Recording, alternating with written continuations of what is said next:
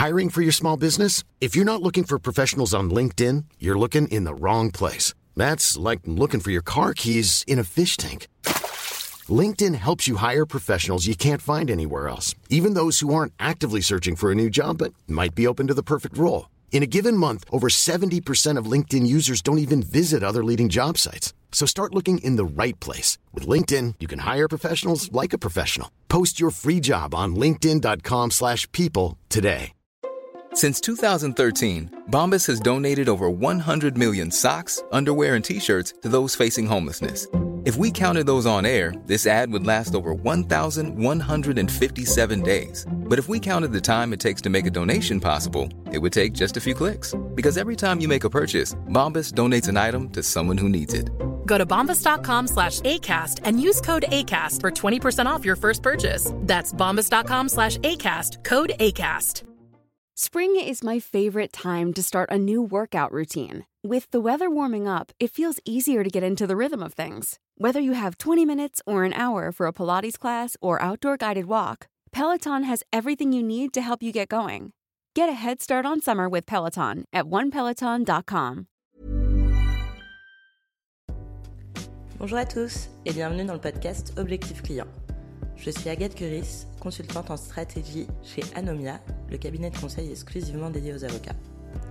Au cours de nos différentes missions, nous avons constaté que les avocats gagneraient à davantage connaître leurs clients et leurs attentes.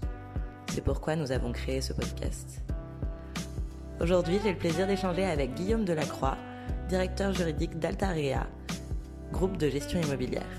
Bonne écoute Bonjour Guillaume Bonjour Agathe Merci beaucoup d'avoir accepté mon invitation à participer à ce podcast et merci beaucoup de m'accueillir dans vos beaux locaux. Guillaume, vous êtes directeur juridique d'Altarea.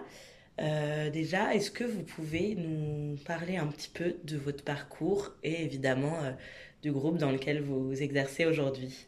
Avec plaisir. Alors, je ne vais pas être très long sur mon parcours, mais euh, je travaille en fait en tant que juriste depuis une quinzaine d'années. J'ai commencé une belle maison qui s'appelle Bouygues, Bouygues Construction, où en fait j'ai, je suis resté un peu plus d'une dizaine d'années en occupant différents postes, aussi bien à l'étranger qu'en France. Et j'ai rejoint euh, le groupe Altarea en 2016. Euh, ça fait, si je ne me trompe pas, à peu près 5 ans. Euh, et j'occupe les fonctions de directeur juridique depuis 2020. donc Altarea, c'est un groupe immobilier, c'est un des principaux acteurs de l'immobilier en France, qui a la particularité d'être à la fois une foncière, centrée sur les centres commerciaux. En gros, c'est un patrimoine d'à peu près 4 milliards d'actifs. Et euh, en même temps, nous sommes un promoteur, promoteur immobilier qui intervient sur tout type d'actifs, donc aussi bien des logements, des bureaux, des commerces, de la logistique, des hôtels. Donc on couvre tout, euh, toute la palette finalement de l'immobilier et euh, on fait des opérations qui peuvent aller d'une dizaine de millions d'euros à plusieurs centaines de millions d'euros. Donc une grosse diversité des, des opérations. Ok, et vos clients sont à la fois des particuliers B2B, et des... B2C. Ok. Euh, dans l'activité foncière, en fait, nos clients, en fait, on a plusieurs types de clients parce que nos clients principaux sont nos locataires. Donc, c'est toutes les enseignes que vous trouverez dans, dans les centres commerciaux euh, lorsque vous allez faire du shopping. Et en réalité, on a un deuxième client qui est euh, vous, moi et, voilà l'ensemble des, visiteurs qui viennent faire leurs courses dans nos centres commerciaux. On les considère également comme des clients, même si on n'a pas de relation contractuelle au sens juridique avec eux. Euh, après, dans la partie promotion, nos clients, ça peut être des acquéreurs particuliers qui vont acheter un appartement chez, chez Cogedim ou chez Pitch, qui sont nos deux principales marques de promotion immobilière, mais également des investisseurs. Euh, et on a également un partenariat étroit avec des collectivités locales. Euh, et d'une certaine manière, on peut les considérer aussi comme des clients. D'accord, très bien. Et alors vous, en tant que directeur juridique, vous intervenez sur un peu tous tous les aspects du droit? Enfin, qu'est-ce qui constitue le cœur de votre activité? Le, cœur euh, de l'activité, naturellement, c'est le droit immobilier. Mais en réalité, le droit immobilier, c'est large. Euh, parce que ça va du droit à l'urbanisme, droit à la construction, droit à l'environnement, droit à la consommation, parce que quand je vends un appartement à Madame Michu, euh, je peux avoir des problématiques de droit de la consommation. Quand je vends un appartement, je vais faire des campagnes de marketing, des campagnes de communication, donc je peux avoir aussi à traiter ce, type de, de, problématiques. je vais lever des financements, donc je vais faire du droit financier, je vais créer des sociétés, des partenariats, donc je vais faire du corporate.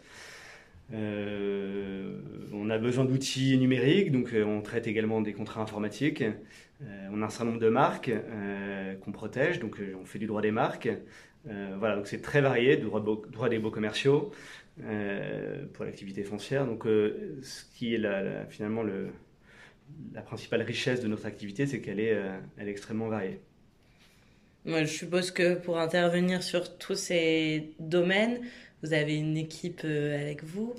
Alors, l'équipe, pardon, l'équipe juridique, c'est environ 25 personnes. Ok. Euh, ça, c'est, je vous parle en fait de l'équipe euh, Altarea Cogedim, mm, mm. sachant que le groupe a également racheté d'autres sociétés, notamment Pitch Promotion, qui dispose également d'une direction juridique d'une, petite dizaine de personnes.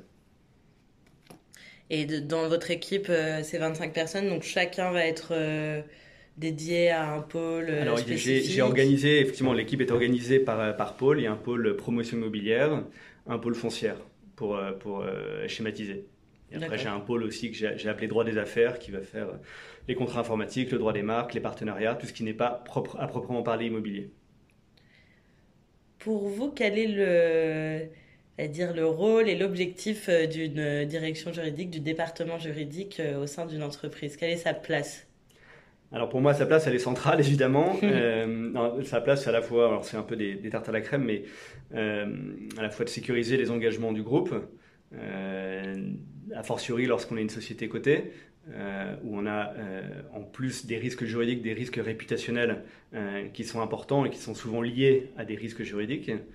donc sécuriser les engagements du groupe tout en accompagnant le business, le développement, et donc, euh, on est là aussi euh, pour euh, trouver des solutions, comme, comme évidemment tout à chacun, mais, mais souvent, on est là pour rassurer certains opérationnels qui se, qui se font tout un monde parfois de la complexité juridique dans, laquelle on évolue, et on est là justement pour les accompagner, les rassurer, leur dire non, non, mais là, il y a, potentiellement une, une, façon de faire qui est beaucoup moins compliquée que ce que tu imagines, et donc on, on participe aussi à lever certains blocages. Ok. Donc, rassurer, finalement, ça passe par euh, simplifier aussi euh, ce que vous disiez, le, droit. Euh, traduire. C'est-à-dire que ce, que je, ce que je demande à l'ensemble des juristes, c'est surtout parler le même langage que nos clients internes. Euh, donc ça peut faire chic d'utiliser des, des, locutions latines ou, euh, ou, de faire référence à la jurisprudence du Conseil d'État depuis 1912, mais un développeur ou un directeur de programme chez nous, il s'en fiche un peu. Euh, ce, qui, ce, ce, dont il a besoin, c'est qu'on lui apporte une solution concrète à son problème, et donc il faut parler le même langage que lui. Ça commence, voilà, ça commence comme ça notre, notre collaboration. Cette différence de, de langage, justement, est-ce que ce serait pas une des principale euh, distinction, je dirais, entre un juriste et un avocat, c'est-à-dire même tous. Euh, non pas tous heureusement. Mais, oui, ça, euh, peut, ça peut, ça peut, ça peut, comment dire, ça peut constituer une des différences. et en réalité, enfin, je pense que les deux, les deux métiers sont complémentaires. C'est-à-dire qu'il est tout à fait normal que l'avocat nous fasse l'histoire de la jurisprudence du Conseil d'État depuis 1912 pour permettre aux juristes de bien comprendre le raisonnement et comprendre comment on arrive à une solution aux juristes ensuite de synthétiser, de traduire et surtout d'en tirer des conclusions. Euh, et c'est peut-être la deuxième différence entre un avocat et un juriste, euh, et qui pour moi est essentielle, c'est que l'avocat conseille, le juriste décide. Alors il décide pas tout seul, il a une direction générale, il a, euh, voilà, il, intervient dans un dans un système dans lequel il y a des pouvoirs de décision qui sont répartis entre différents organes, mais en tout cas, la principale différence, c'est que à la fin, euh, celui qui décide, c'est le client, donc c'est le juriste.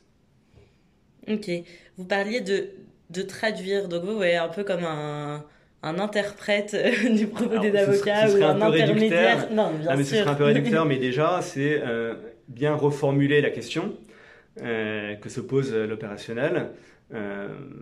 et ça, ça passe par justement un travail, ce que j'appelle traduction, c'est-à-dire mettre des. Enfin, voilà, reformuler, alors quand on va s'adresser à un avocat, reformuler en des termes juridiques euh, la question posée par un opérationnel qui va souvent utiliser des termes non juridiques ou alors des termes juridiques mais impropres. Euh, donc c'est déjà de bien reformuler la question et, pour, ensuite, si on a besoin d'aller consulter, euh, aller consulter le bon avocat et lui poser la bonne question. Et puis ensuite, ça, ça marche dans l'autre sens, c'est-à-dire qu'une fois qu'on a une consultation d'avocat qui fait 15 pages, pouvoir en retranscrire finalement l'essentiel dans des termes qui vont être facilement intelligibles puisque le, par exemple, si, si, je réponds à une question qui me pose un développeur, j'oublie pas que le développeur il a un boss, et donc, il faut que lui-même puisse ensuite, euh, euh, bah, finalement, euh, répondre à la question que va lui poser son boss. Et donc, mm. ça, ça me fait penser au jeu auquel on jouait quand on était, quand on était petit. Je crois que ça s'appelle le téléphone arabe. Ou, mais, mais l'idée, c'est ça c'est qu'à un moment, il faut que dans toute la chaîne de prise de décision, il faut que le, message passe clairement et qu'il n'y ait pas de, de malentendu parce qu'on aurait mal, mal formulé la question ou plutôt mal formulé la réponse. Donc, vous attendez pas spécialement des avocats, mais c'est très intéressant. Pas, ma question peut paraître orientée dans la manière dont je la pose, mais euh, vous attendez pas des avocats qui aient directement ce langage opérationnel? euh, alors, comment dire? Euh, Je vais faire une réponse de Normand. ce qui parfois m'agace un peu, c'est les avocats un peu précieux qui vont en faire un peu des, un peu des tonnes. Euh, inutilement. En revanche, ce qui va m'agacer aussi, c'est un, avocat qui va justement euh, oublier qu'il s'adresse à un juriste ou qu'il est lui-même juriste et qui va euh, directement à la conclusion sans détailler le raisonnement et sans expliquer sur quoi il se base. Est-ce que c'est uniquement son propre, sa propre conviction? Est-ce qu'il se repose sur une jurisprudence, un texte? Parfois on ne sait pas. Et ça, je trouve ça particulièrement euh, dire, agaçant. oui, donc il faut un juste milieu. un juste milieu, voilà, démontrer quand même ses connaissances, ses compétences euh, d'expertise juridique, évidemment, mais, euh, mais en étant un petit peu adapté euh, au langage opérationnel tout de même. quoi. C'est ça, en fait, c'est faire preuve de pédagogie. En fait, c'est que, encore une fois, moi, ce qui m'intéresse, c'est de comprendre le raisonnement juridique et comment on est arrivé à la conclusion. Mais après, voilà, en faire des tonnes et des tonnes euh, pour me montrer qu'on a bien travaillé et qu'on euh, on est super force, ça m'intéresse moyennement. Mm, on mm. cherche quand même une efficacité. J'entends bien. Vous me disiez tout à l'heure, euh, l'avocat conseille et le juriste décide, grosso modo. Quel niveau de conseil justement vous attendez d'un avocat? C'est une question piège. Non, pas du euh, tout. Est-ce que vous attendez qu'il vous expose euh, quatre solutions possibles et qu'il vous laisse toute l'attitude pour décider justement laquelle est la meilleure Ou est-ce que vous voulez qu'il y ait déjà quand même une petite prise de position ah je, Généralement, il faut qu'il m'oriente un peu parce que mm. sinon, euh, sinon il a, je considère qu'il a fait que la moitié du boulot. mais après, ce que j'aime bien, c'est surtout avoir un échange. et parfois, j'aime bien aussi, entre guillemets, les pousser dans le retranchement. Euh, vous me dites que cette solution n'est pas possible, mais euh, est-ce qu'on ne pourrait pas et, voilà, essayer de pousser, pousser pour être euh, certain qu'on est bien allé au bout de, la question et ensuite pouvoir décider en, entre guillemets en ayant vraiment fait le tour du problème. Très bien. Si on revient un petit peu à du, du concret, entre guillemets, aujourd'hui, en tant que directeur juridique, à quel point vous faites appel à des avocats est-ce que vous faites appel à des avocats euh, aussi régulièrement en fonction des différents domaines là, dans lesquels vous intervenez? Alors, on fait beaucoup appel à des avocats. On est, euh, je pense, euh, un gros client. pour plusieurs raisons. la première, c'est que compte tenu du, de notre volume d'activité, c'est à peu près 3 milliards de, de chiffre d'affaires, et la nature de nos activités, parce qu'en fait l'immobilier est un domaine très juridique. Euh, tout est juridique dans l'immobilier. Euh, donc on a d'énormes besoins juridiques et une, équipe relativement petite, même si euh, voilà, on est en gros dans le groupe, on est une trentaine de juristes à faire de l'immobilier, ça reste relativement faible compte tenu du, volume de dossiers à traiter. Donc on externalise un certain nombre de dossiers. la deuxième raison, c'est comme je disais tout à l'heure, en fait, on couvre un nombre de domaines du droit ou de branches du droit assez large qui va aller du droit de l'environnement au contrat informatique. Donc on voit bien que c'est difficile de, tout savoir sur tout, sur des domaines aussi variés. Donc on a besoin aussi d'expertise. Et donc on essaye justement d'aller chercher l'expertise là où elle se trouve, et c'est souvent chez les cabinets d'avocats. Et enfin, la troisième raison, c'est que sur un certain nombre d'opérations, il y a des enjeux qui sont euh, colossaux. En termes, si, on, si on parle en euros, on peut faire des opérations à plusieurs centaines de millions d'euros c'est toujours confortable de se dire qu'on euh, n'est pas tout seul euh, à, voilà on n'est pas le seul responsable et parce qu'on est toujours plus intelligent à plusieurs avoir un autre regard et ça c'est quand même euh, c'est quand même très très rassurant de pouvoir se reposer sur soit l'analyse d'un conseil soit même si on parle de, de contrat de, de une, une relecture d'un contrat euh, par un avocat qui euh, a son expérience, euh, voilà, sa façon de voir les choses peut être très enrichissante et peut venir en complément de ce que nous, on aura pu interpréter ou identifier comme, comme risque. Ok. Et sur ces avocats, est-ce que vous travaillez toujours avec les mêmes? Est-ce que vous êtes à l'écoute ou friand de découvrir des, nouveaux, des nouvelles structures? À quel point euh, euh, Alors, on est, euh, on est fidèle, c'est-à-dire qu'il y a un certain nombre d'avocats historiques qui travaillent avec le groupe depuis un certain nombre d'années et je considère que la fidélité est, plutôt une qualité qu'un défaut, donc on a, on, a, on a comme volonté de poursuivre finalement ces collaborations qui présentent d'ailleurs un certain nombre d'avantages. Le fait que l'avocat nous connaisse extrêmement bien, parfois, il il a, euh, il a comment dire, euh, il gagne du temps parce qu'il sait directement euh, comment on va réfléchir et où on veut aller. Donc ça, ça peut être un, vrai avantage. Et par ailleurs, notamment sur certains contentieux, c'est souvent l'avocat qui est le dernier à avoir la mémoire du dossier, puisque avec le, la lenteur de la justice, moi j'ai un certain nombre de contentieux qui ont été initiés il y a plus de 10 ans, et il y a plus grand monde dans la boîte qui se souvient du, voilà, du, du, dossier. Donc là aussi, ça peut être assez utile d'avoir des avocats avec lesquels on travaille depuis longtemps et qui sont capables d'avoir cette mémoire euh, des, dossiers. Après, euh, comment dire, il y a deux, choses qui m'ennuient euh, avec ça. C'est que d'une part, bah, les avocats qui travaillent depuis très longtemps avec le groupe, bah, finalement, ils finissent par avoir le même âge que, que, le groupe. Et donc, un moment, se pose la question du départ à la retraite de ces avocats. Et donc, il faut anticiper la suite.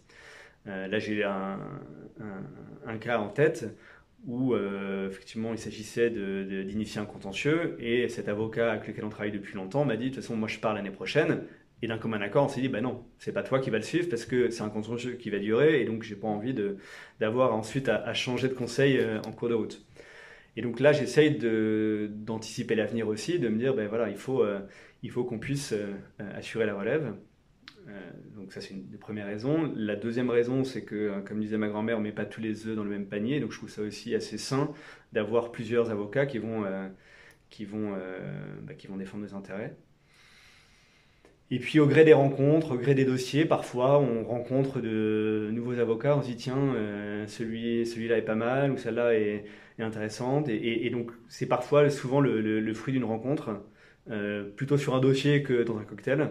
Mais, mais ça aussi, c'est euh, souvent l'occasion de démarrer des, nouveaux, euh, des nouvelles collaborations et d'enrichir notre, notre panel d'avocats, sachant que pour voilà, des questions de, de, de, bonne gestion de, de, la direction juridique, j'ai pas envie d'avoir 200 avocats qui travaillent pour le groupe.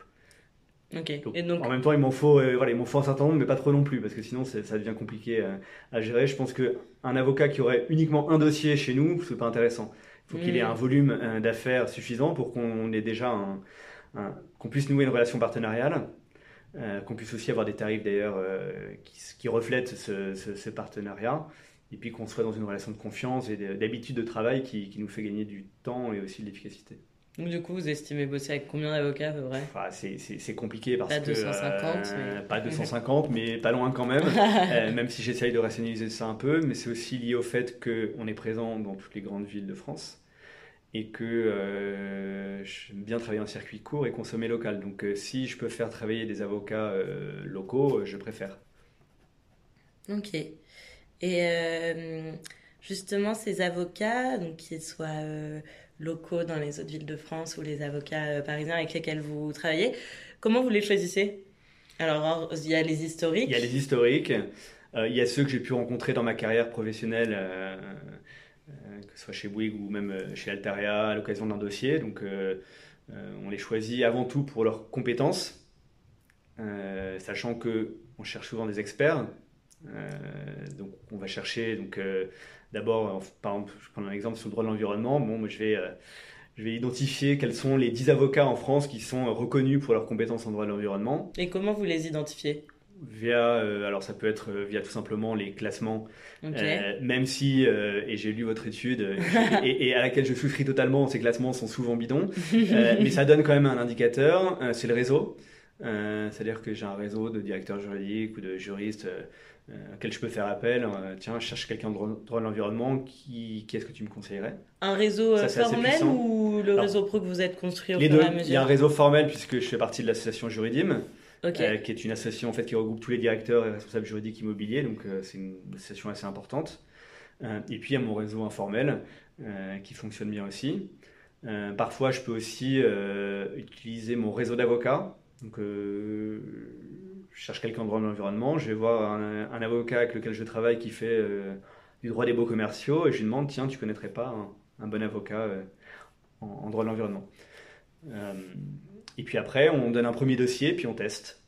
Alors évidemment, le premier dossier que je vais donner, c'est souvent pas le, dossier le plus compliqué ou avec les enjeux les plus importants parce que je préfère commencer sur des dossiers un peu plus, dont les enjeux sont un peu plus modestes pour ensuite me faire aussi un peu mon idée de la façon dont on va travailler ensemble. Parce qu'il y a la compétence qui est essentielle, mais après il y a le feeling. Euh, il faut, et ça c'est très difficile à qualifier, mais il faut qu'on ait un, bon feeling. Il euh, faut qu'on ait plaisir à travailler ensemble. Lorsque vous avez votre premier rendez-vous avec un nouvel avocat avec qui potentiellement vous pouvez être amené à, travailler, euh, qu'est-ce qui va être potentiellement rédhibitoire euh, vous allez vous dire à l'issue du rendez-vous, ok, non, lui, je vais pas bosser avec lui, c'est pas possible. Euh, et à contrario, qu'est-ce qui va vachement vous convaincre? Alors, j'ai euh, rarement eu le cas. je me suis souvent fait la réflexion quand j'ai croisé des avocats sur des dossiers qui étaient en face de moi et qui étaient odieux, qui étaient arrogants, voilà. Et là, je me suis dit, toi, jamais tu travailleras pour moi. Et je m'y tiens. donc voilà, ça c'est un message aussi qu'on peut passer, c'est toujours respecter. finalement, même on peut être en l'un en face de l'autre sur un dossier, mais toujours respecter en fait la contrepart, enfin la, partie en face et, ne jamais les, les prendre de haut ou, euh, être euh, désagréable, ça sert à rien. Et surtout, enfin, pour un avocat, ça, ça peut faire perdre des clients. et ensuite, là où parfois j'ai eu des doutes, c'est quand j'ai senti que l'avocat qui était en face de moi bluffait. C'est-à-dire que je pose des questions, parfois je connais la réponse, mais c'est aussi je teste un peu, hein, c'est normal. Et parfois, j'ai senti que euh, les réponses n'étaient euh, euh, pas forcément celles que j'attendais, ou en tout cas, ça manquait un peu de, de matière. Ou de... Et plutôt que me dire, bah, écoutez, là, moi, ça, je sais pas, et en mm. revanche, je vais regarder où j'ai un associé ou un collaborateur qui pourra regarder. Enfin, voilà, ça, c'est le genre de réponse que je, je peux comprendre, ou que, que, je peux tout à fait respecter. En revanche, celui qui va bluffer, ça ne va pas m'inspirer et ça arrive. Une bonne guerre. et euh, lorsque vous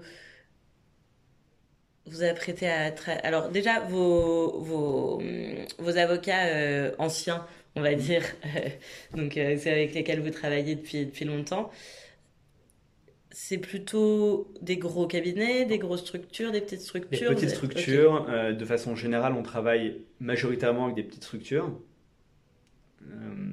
c'est historique et c'est aussi un choix de ma part. Euh, pour plusieurs raisons. D'abord une raison euh, financière, toute simple, c'est que ça coûte moins cher pour le client. Euh, et puis en termes de qualité du service rendu, ce que j'ai pu constater en travaillant avec des grosses structures, alors je ne vais pas faire de généralité parce que ce serait idiot, mais parfois, quand on travaille avec une, grosse structure, donc on va voir tel associé, on est très content parce qu'on a une star euh, en face de, enfin, à nos côtés. Et en réalité, la star, elle n'est pas souvent là et on a souvent euh, un collaborateur plus ou moins jeune. J'ai rien contre les collaborateurs et c'est tout à fait normal que, euh, bah, qu'ils se forment aux côtés de leur associé, mais c'est un peu dommage parfois de, de, voir l'associé que, lorsque, enfin, que lors du premier rendez-vous et éventuellement lors du closing. donc ça, c'est, voilà, ça manque un peu de, de suivi de la part de l'associé qu'on va chercher. Et donc c'est pour ça que dans les petites structures, on est euh, souvent en direct avec l'associé et c'est lui qui va suivre le dossier de A à Z. Parfois aussi épaulé qu'un collaborateur, mais, euh, mais voilà, c'est plus, plus conforme à ce qu'on attend. Donc le nom, on va dire, du cabinet importe euh, peu. et c'est plutôt l'avocat en lui-même. Oui, c'est tout à fait ça. c'est tout à fait ça. Non, mais en fait, je réfléchissais parce que sur certains dossiers, notamment des, très grosses opérations euh, sur lesquelles on sait qu'on va avoir à fournir, euh, à produire énormément, euh, c'est plutôt dans le domaine contractuel, mais à produire un volume immense en très peu de temps, un petit cabinet ne peut pas le faire, ils n'ont pas les ressources pour le faire. Alors c'est là où un gros cabinet peut être intéressant, puisqu'ils arrivent et là ils peuvent euh, ils peuvent mettre 5 euh, collaborateurs sur notre dossier, travailler euh, la moitié de la nuit. Enfin, voilà, ils sont capables de fournir ce service-là, ce que n'est pas capable de fournir un petit cabinet. Donc c'est la raison pour laquelle on est parfois amené à travailler avec des, grosses boutiques, mais c'est plus parce qu'elles offrent ce, ce, service que d'autres ne peuvent pas offrir. Très bien. Et vous me parliez de, de, feeling, de manière de travailler, etc. Qu'est-ce qui est pour vous constitutif d'un bon feeling et... Bah, c'est difficile à, encore une fois, difficile à qualifier, mais euh, alors il ne faut pas confondre feeling et copinage. Euh, et, et, à, la, à, la, limite, même le copinage me va plutôt euh, me freiner. C'est-à-dire qu'il faut faire la part des choses. Quand je parle de feeling, c'est simplement avoir une discussion fluide, pouvoir, voilà, enfin, j'aime bien que on puisse avoir un échange avec l'avocat et parfois confronter nos points de vue et voilà, me sentir légitime, euh, enfin, que enfin, ce soit le directeur juridique ou que ce soit un juriste, mais euh, se sentir légitime à, à discuter euh, avec l'avocat notamment de sa consultation lorsqu'il en a fait une, et sans avoir un rapport de, entre guillemets, je suis, je, suis, le sachant et puis je vais vous expliquer comment, comment ça marche. Et vous parlez de copinage, qu'est-ce qui, qu'est-ce qui constitue du copinage pour vous?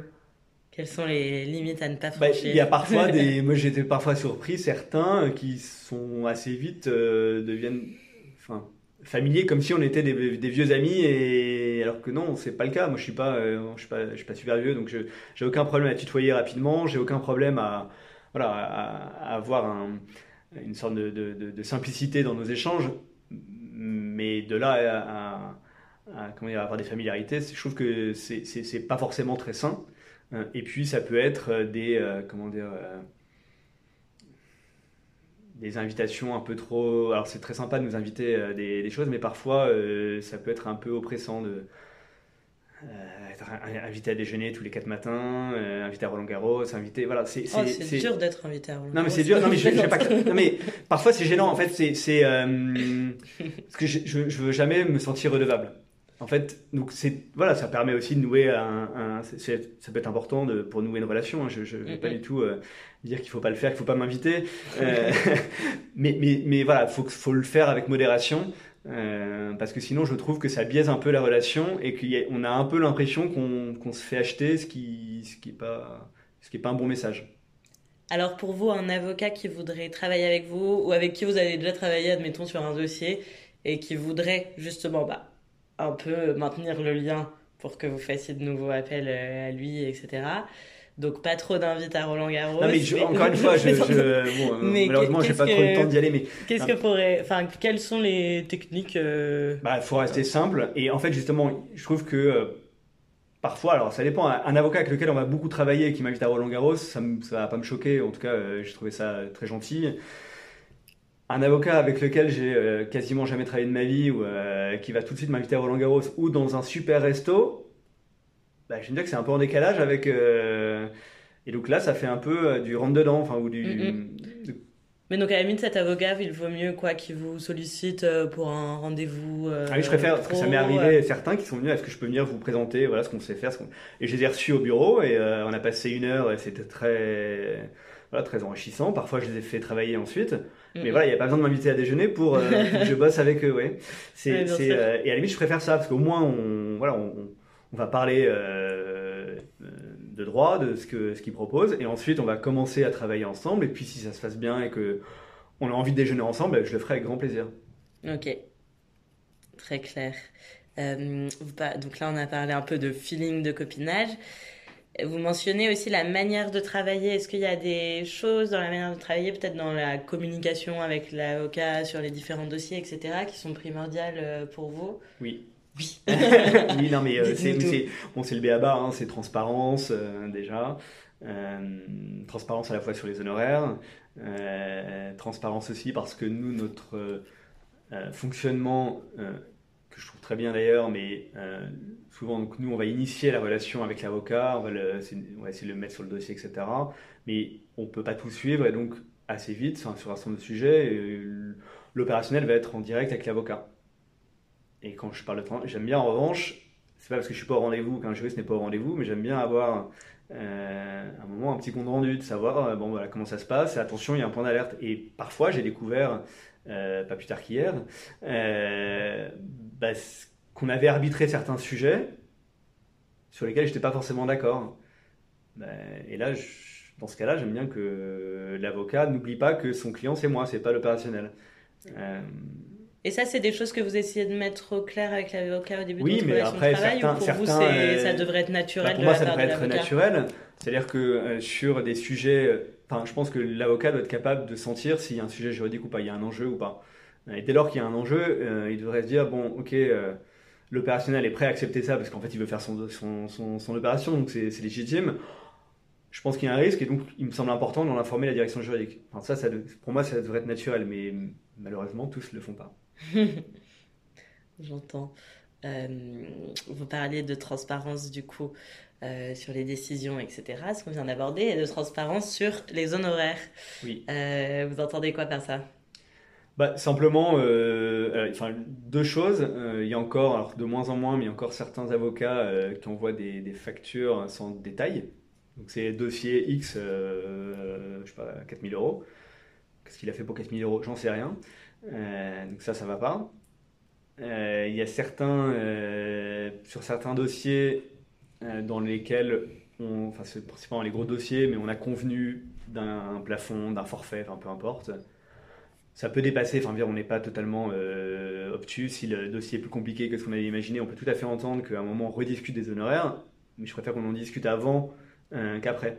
Mm. Et ça, ça m'arrivait trop souvent. Euh, après avoir clôturé un dossier, euh, un avocat qui vient me voir et qui euh, me dit bah, finalement, ça va pas coûter X, mais X x 2. Et sans avoir ça, prévenu. Peu, sans avoir prévenu. Donc là, et du coup, c'est désagréable pour tout le monde. Et donc ça aussi, je trouve ça dommage. Et l'avocat doit être capable à un moment d'estimer s'il y a une dérive ou pas du nombre d'heures et dire bah, attends, là il y a un problème et voilà pourquoi il y a un problème parce que telle hypothèse a changé et on en discute mais on ne met pas dans le fait accompli, à posteriori. ça, c'est pas agréable.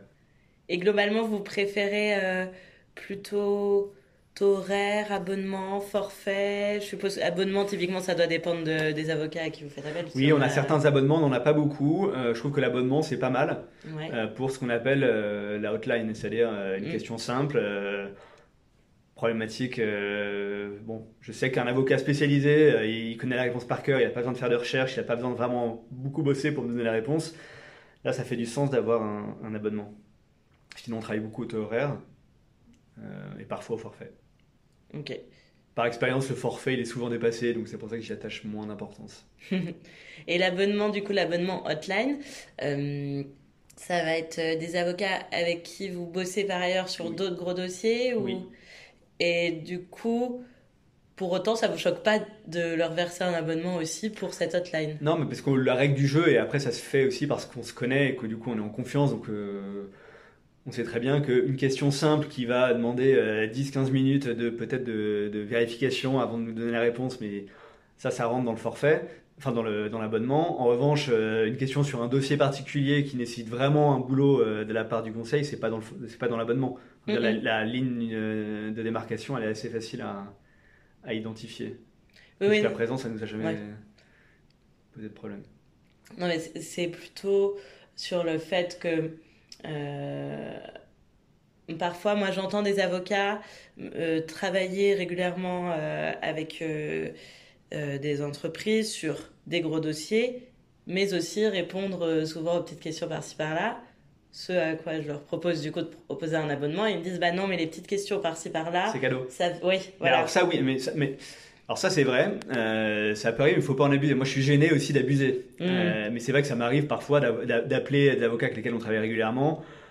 Dire tiens, euh, là je me posais telle question, qu'est-ce que tu en penses? Ça, ça m'arrive souvent, mais alors j'essaye de varier, de pas appeler toujours le même parce qu'à un moment je trouve que c'est plus c'est plus très faire. Mais, mais effectivement, c'est un truc qu'on fait aussi. Ok. Mais on essaye de ne pas abuser.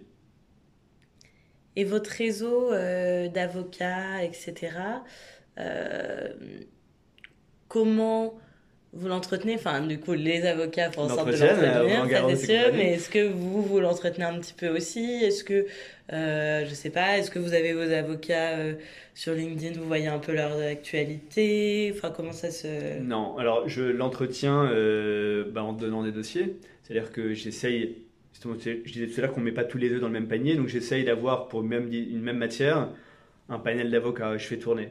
Euh, ça permet aussi parfois de. Euh, c'est parfois assez utile parce que euh, je sais pas, un avocat en droit de l'urbanisme avec lequel on travaille régulièrement, il peut parfois se retrouver sur un dossier soit face à nous, soit euh, à côté. Enfin, voilà, ça, ça permet aussi de faciliter le business. Euh, le fait de connaître euh, euh, une multitude d'avocats, de faire travailler une multitude d'avocats, ça peut être des portes d'entrée pour euh, rentrer dans certains dossiers ou pour dénouer certains dossiers qui sont compliqués. J'ai un, Mhm. voilà, ça m'est déjà arrivé d'avoir un problème sur un dossier. Je sais que mon avocat sur un autre dossier, mais travaille sur, enfin, pour euh, la, partie, enfin, la, personne avec laquelle j'ai un, sujet. C'est plus facile de passer un coup de fil en disant Tiens, tu veux pas euh, nous aider à, résoudre le problème? Et généralement, ça fonctionne assez bien. Très bien. Et lorsqu'on vous recommande un avocat, que ce soit du coup un autre juriste de votre euh, réseau juridique par exemple, ou, n'importe qui qui vous recommande un avocat, est-ce que vous appelez directement cet avocat pour euh, prendre rendez-vous avec lui? Est-ce que vous faites un peu vos recherches? Si oui, vous regardez quoi? Généralement, je, bah, regarde un peu son parcours. Euh, alors, je suis souvent, euh, comment dire, euh, enfin souvent quand on, vient me voir en me disant tiens, j'aimerais bien te présenter euh, un avocat, je, joue le jeu, c'est-à-dire que je, soit je monte le rendez-vous, soit je, donne mes coordonnées pour, euh, pour qu'on fixe le rendez-vous, je reçois l'avocat et après, euh, bah, selon qu'on a ou pas un feeling, ou en tout cas je regarde aussi si, si son, dire, son, enfin, ce qu'il propose, son expérience, etc., match avec euh, nos besoins. C'est pas toujours le cas. et, non, mais, et dans la mesure, euh, le cas de figure où c'est vous qui cherchez un avocat et Ah. qui allez demander à votre réseau?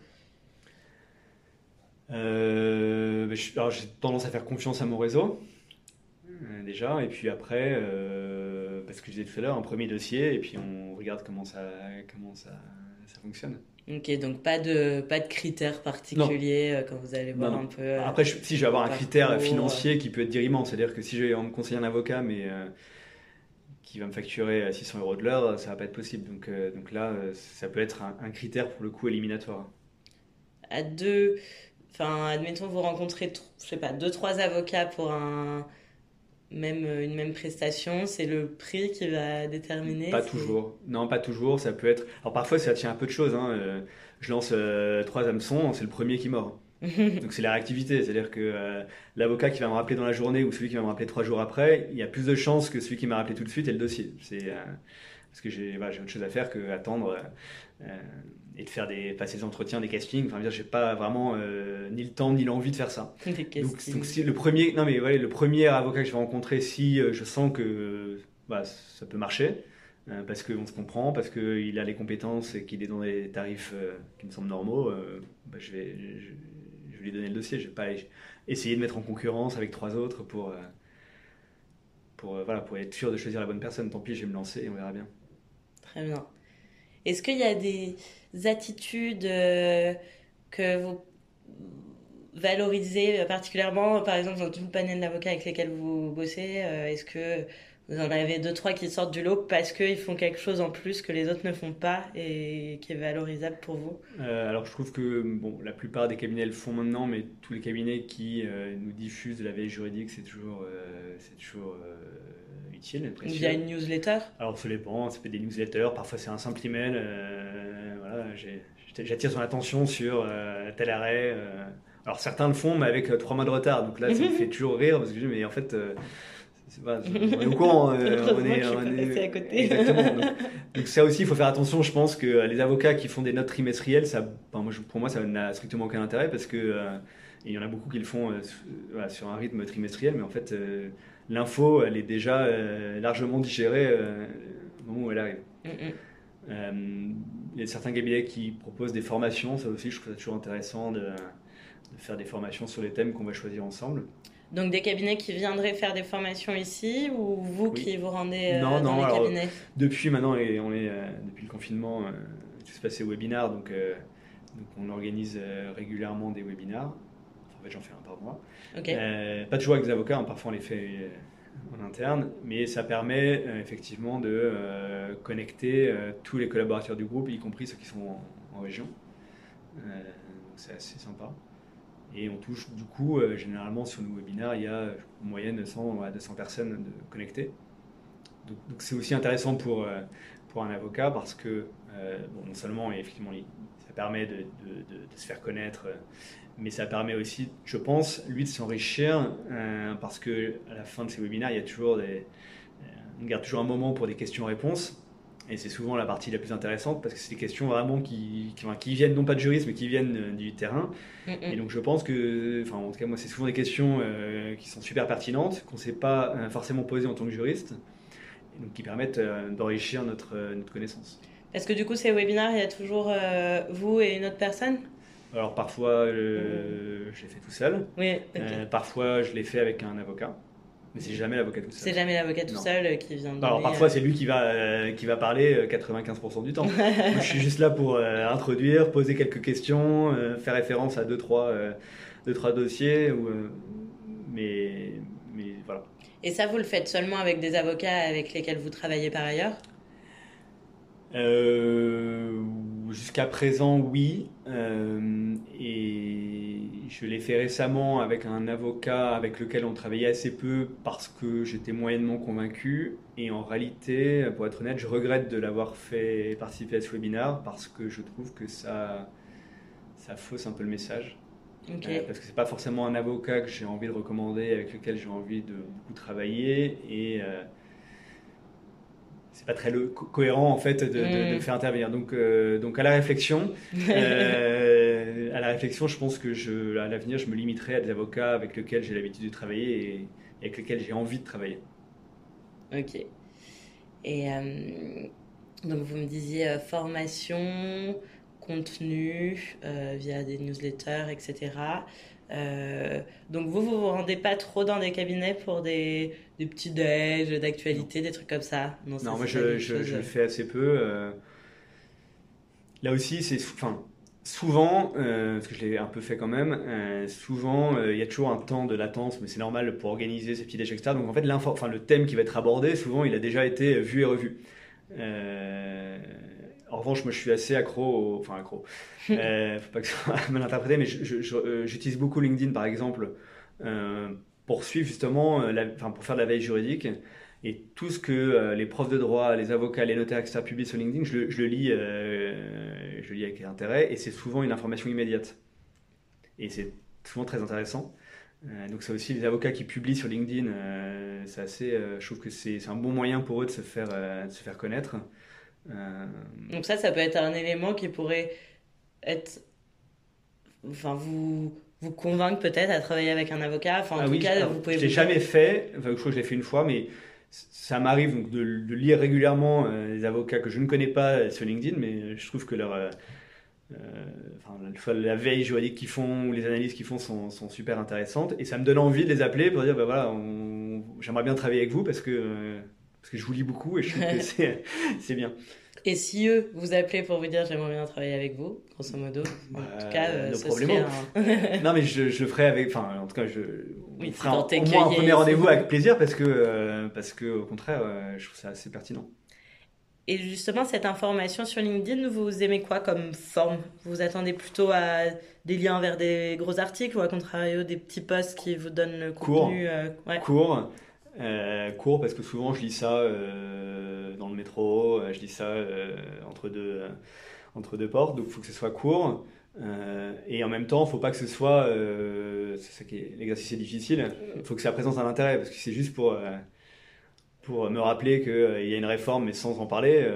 bon, je suis au courant qu'il y, y, a une réforme des contrats spéciaux, par exemple, mais ce qui est intéressant, c'est voilà, de, de, donner un peu envie d'en savoir plus. Oui, donc les les impacts opérationnels des nouvelles réglementations, par exemple, etc. Par exemple, euh, la veille jurisprudentielle, parce que c'est en tout cas dans, dans l'immobilier, euh, ça bouge beaucoup. Euh, donc c'est vraiment très important de se, maintenir en veille permanente. Et moi, je, voilà, je trouve que c'est très utile de, de, suivre certains cabinets qui, qui, font la veille jurisprudentielle assez poussée. Donc ça, c'est, enfin, je l'encourage à, à, le faire. C'est pas forcément, comment dire, pas forcément des, des, des, des, analyses de 15 pages sur un arrêt de la colocation. Parfois, c'est très court, mais on comprend tout de suite cet arrêt est important et pourquoi. Ouais, à la limite, les, en fait, de 15 pages, vous n'auriez pas, pas, le temps de les lire de toute façon. Non, mais ce qui m'intéresse en revanche, c'est tiens, il y a, pourquoi est-ce que cet avocat a décidé de parler de cet arrêt? Déjà, ça attire mon attention. Je me dis, tiens, s'il a choisi cet arrêt, c'est qu'il doit avoir quand même un, impact pratique pour euh, les, professionnels de l'immobilier. Et souvent, euh, en, quelques lignes, on comprend pourquoi c'est si important. Mm, mm. Ok. Donc, on a vu un petit peu ce qui pouvait. Euh, différencier voilà, les, enfin, ce qui pouvait distinguer les, très très bons avocats, on va dire, de, de des autres. de la même manière, quelles attitudes peuvent un petit peu vous déplaire? Enfin, Pour vous, quels seraient les principaux points d'amélioration peut-être que vous pouvez déceler chez les avocats avec lesquels vous travaillez? Franchement, euh, il n'y en a pas trop, parce que les avocats avec lesquels on travaille, ça se passe très bien. Oui, oui, mais euh, quelque chose qui pourrait peut-être être assez récurrent dans la profession sans que ce soit lié à... Alors, un moment, euh, j'ai un avocat qui m'avait proposé, mais puis il a arrêté, je crois d'ailleurs, parce que je ne les reçois plus, mais qui me faisait régulièrement un, petit récap de tous les dossiers qu'il traitait pour nous. Et c'est vrai que moi, j'ai pas forcément la vision globale, parce qu'il y a beaucoup, beaucoup de dossiers. Et ça, je trouve que sur le, en tout cas sur le principe, c'est très utile. Pour être honnête, j'avais pas souvent le Enfin, j'ai pas souvent pris le temps en tout cas de, mhm. de, vraiment les lire, mais, mais ça, je pense qu'il faudrait euh, peut-être y réfléchir parce que c'est pas mal de, de, voilà, de pouvoir euh, euh, d'un seul coup d'œil connaître à peu près à la fois le, nombre de dossiers suivis par, par, le cabinet, mais surtout un peu le, la nature des dossiers et l'avancement des dossiers quand on parle de contentieux. C'est important de savoir si, si le dossier avance, s'il avance pas, pourquoi. Oui, donc à la limite, vous ne regardiez pas à chaque fois, mais au moins vous savez que vous l'avez à disposition si vous avez besoin. Exactement. Et en fait, c'est vrai que euh, il m'arrive euh, souvent de devoir euh, contacter l'avocat qui suit le dossier pour lui demander tiens, tel recours, tel, tel, tel dossier, c'en est où? Parce que.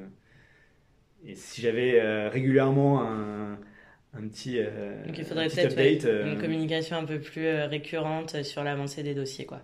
Quand bien même vous ne le sollicitez pas, mais que ce soit fait de manière proactive. Je pense que ça, c'est. Puis ça montre qu'on suit, qu'on suit des choses. Quoi. Ok, très bien. Est-ce que vous avez des choses à rajouter, un message particulier à faire à faire passer. non, mais que, euh, vous pouvez continuer à m'inviter à Roland Garros, bien sûr. Euh, non, mais en, fait, je pense qu'il y a, enfin, moi, j'ai le sentiment que le métier change un peu hein, d'avocat. Enfin, c'est-à-dire que la, relation client-avocat, je pense qu'elle est beaucoup plus collaborative qu'elle l'était auparavant. En tout cas, c'est peut-être parce que moi aussi j'ai évolué, que maintenant que je suis directeur juridique, peut-être que c'est aussi euh, euh, plus collaboratif. Mais euh, j'ai l'impression quand même la façon de travailler avec les avocats a un peu changé et que de plus en plus, euh, on, va se tourner vers des, soit des cabinets de niche ou en tout cas des cabinets, des cabinets relativement modestes en taille, mais qui offrent la même qualité de service que des gros cabinets, avec un coût et une disponibilité un peu meilleurs. Euh, en fait, j'ai en tête un certain nombre d'avocats qui ont quitté les grosses structures pour, euh, pour soit créer, soit rejoindre des structures euh, taille un peu plus, un peu plus modeste. Et finalement, ils ont été super bien formés dans ces grosses structures. Et donc, ils, ont, ils offrent je trouve, un, niveau de service qui est, qui est, vraiment intéressant. Ok, parfait. Bon, bah écoutez, merci beaucoup Guillaume pour, pour cet échange. Et puis puis bonne continuation chez Altaria. Merci à vous. Et voilà pour cet épisode. Merci de l'avoir écouté. Je vous invite à retrouver l'ensemble de nos contenus sur le site d'Anomia www.anomia.fr. À bientôt.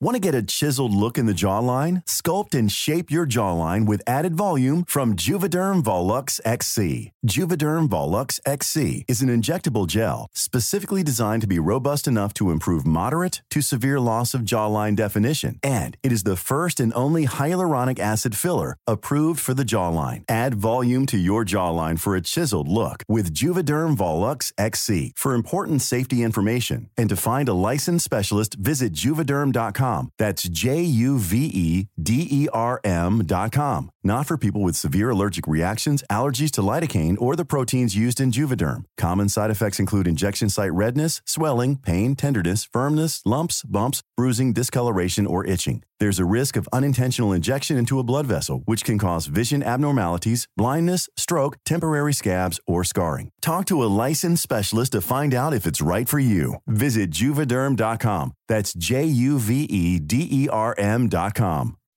When you make decisions for your company, you look for the no brainers. If you have a lot of mailing to do, stamps.com is the ultimate no brainer. Use the Stamps.com mobile app to mail everything you need to keep your business running with up to 89% off USPS and UPS. Make the same no brainer decision as over 1 million other businesses with Stamps.com. Use code PROGRAM for a special offer. That's Stamps.com code PROGRAM.